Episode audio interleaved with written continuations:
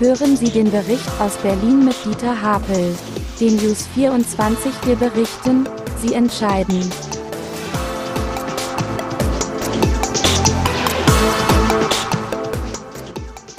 Guten Tag, Herr Müller.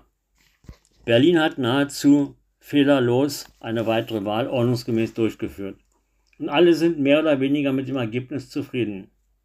Das Ergebnis Nichterreichung des 25% Quorums für den Volksentscheid zeigt sehr deutlich im Abstimmungsverhalten die Spaltung der Stadt. Die Wähler der Bullabü Innenstadt Wohlfühlbezirke stimmten mit Ja, die der Außenbezirke mit Nein. Den höchsten Zustimmungswert mit 77 Prozent der abgegebenen Stimmen gab es in Friedrichshain-Kreuzberg, den höchsten Ablehnungswert gab es in Marzahn-Hellersdorf und Spandau. Trotz einer über eine Million Euro teuren Wahlkampagne gelang es den Klimaaktivisten nicht, genügend Wähler für das Quorum an die Wahlurnen zu bringen. Aber alle fühlten sich dennoch jetzt irgendwie als Sieger.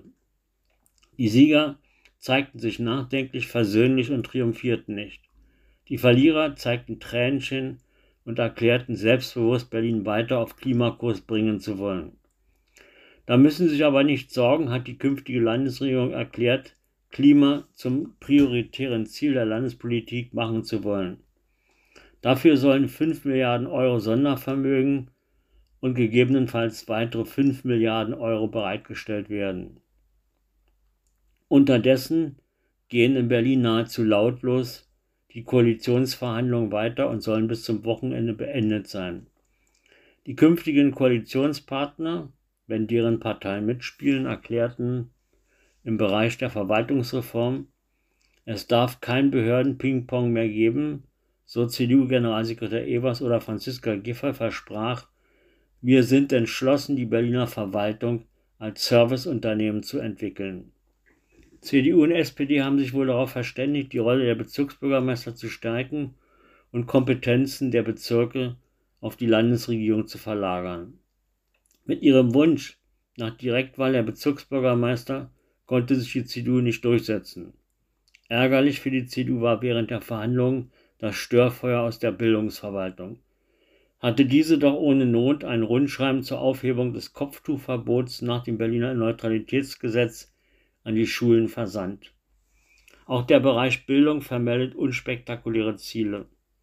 Am Freitag sind die Verhandlungen zum Abschluss gekommen. Am morgigen Montag will man den Koalitionsvertrag vorstellen.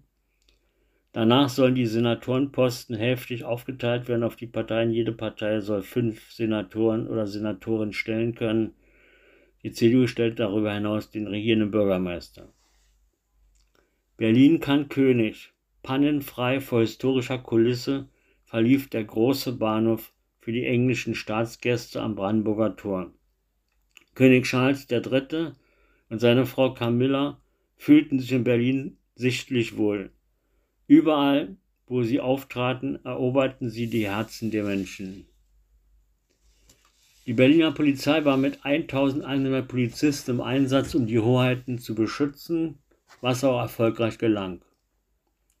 Weniger erfolgreich waren die Strafvermittlungsbehörden bei der Strafverfolgung der Krawallmacher der Silvesternacht.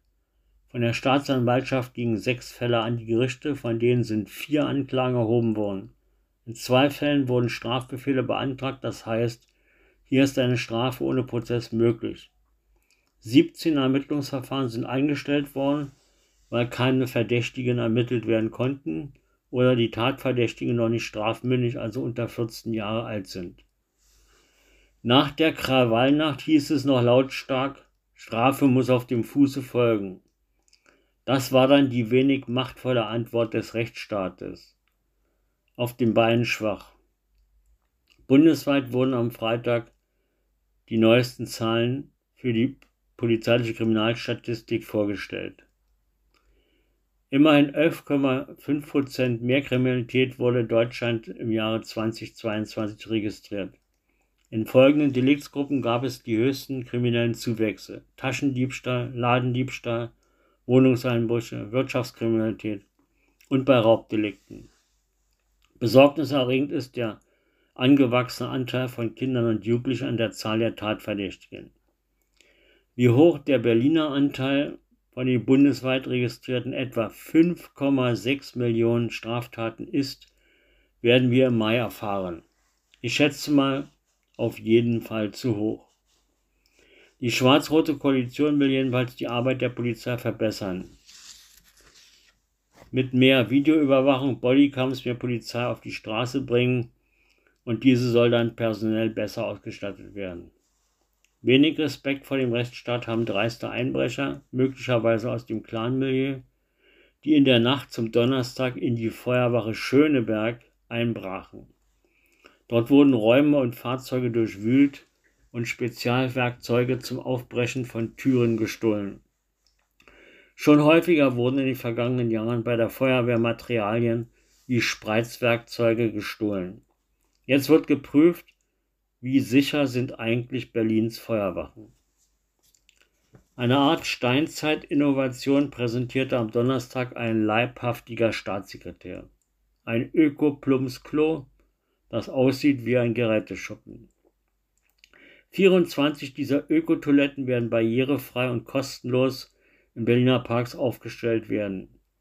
Diese Ökotoiletten sind autark und kommen ohne Wasser- und Stromanschluss aus. Gespült wird in der Trockentoilette nicht mit Wasser, sondern mit Strohmehl. Für Beleuchtung sorgen ein Solarpanel und ein Bewegungsmelder. Staatssekretär Kamrat lobte, dass öffentliche Toiletten ein wichtiger Bestandteil der Daseinsvorsorge sind. Dem wird jeder beipflichten, der schon mal eine Toilette im Stadtraum gesucht hat. Die Standorte der neuen Toiletten werden künftig in der App Berliner Toilette zu sehen sein. Wieder schließt ein berühmtes Berliner Restaurant. Wieder stirbt ein Stück altes Westberlin. Der Kurfürstendamm ist eh schon eine kulinarische Elendsmeile. Nun wurde bekannt, dass Reinhards am Kudamm Ende Juni immer, für immer schließen wird. Mit dem Reinhards verliert der Kudamm das letzte anspruchsvolle Restaurant am Kurfürstendamm. Was nach dem Reinhards kommt, ist unklar. Es droht Systemgastronomie oder was Asiatisches oder ähnlich Schreckliches. Am Rüdesheimer Platz an der, in der Landauer Straße 8 hat sich vor wenigen Monaten die Schnitzelei 3 in den Räumen der ehemaligen, des ehemaligen Lokals Landauer etabliert. Hier gibt es leckere Schweinereien. Aber Achtung, die Erläuterung der Speisekarte strikt beachten. Die Symbole auf der Karte bedeuten vegan, Veggie, Fleisch, gemischt, Rind, Schwein, Geflügel oder Fisch. Wenn man nicht aufpasst, gibt statt Schnitt Schweineschnitzel ein herzhaftes vegetarisches Sellerieschnitzel. Witzig sind die angebotenen Berlin-Tapas, die wahlweise in drei, sechs oder neun Schälchen serviert werden. Man kann bestellen Currywurst, Bulette, kleine Rostbratwürstchen, Blutwurst, Königsberger Klopse, Beet-Tatar, also würziges Gemüsetatar, Currywurstmöhre und so weiter. Auch hier aufpassen zwischen fleischigen oder vegetarischen Tapas. Sehr ordentlich sind die Schnitzelvariationen wie das bayerische Schnitzel mit leckerem Kartoffelspecksalat für 21,50, das Jägerschnitzel für 26,50 oder das Wiener Schnitzel vom Hohenloher Kalb für 24,50. Wahlweise mit Kartoffelgurkensalat oder Bratkartoffeln. Oder das exotische Schnitzel vom Austernpilz, gebacken in einer veganen, glutenfreien Maispanade.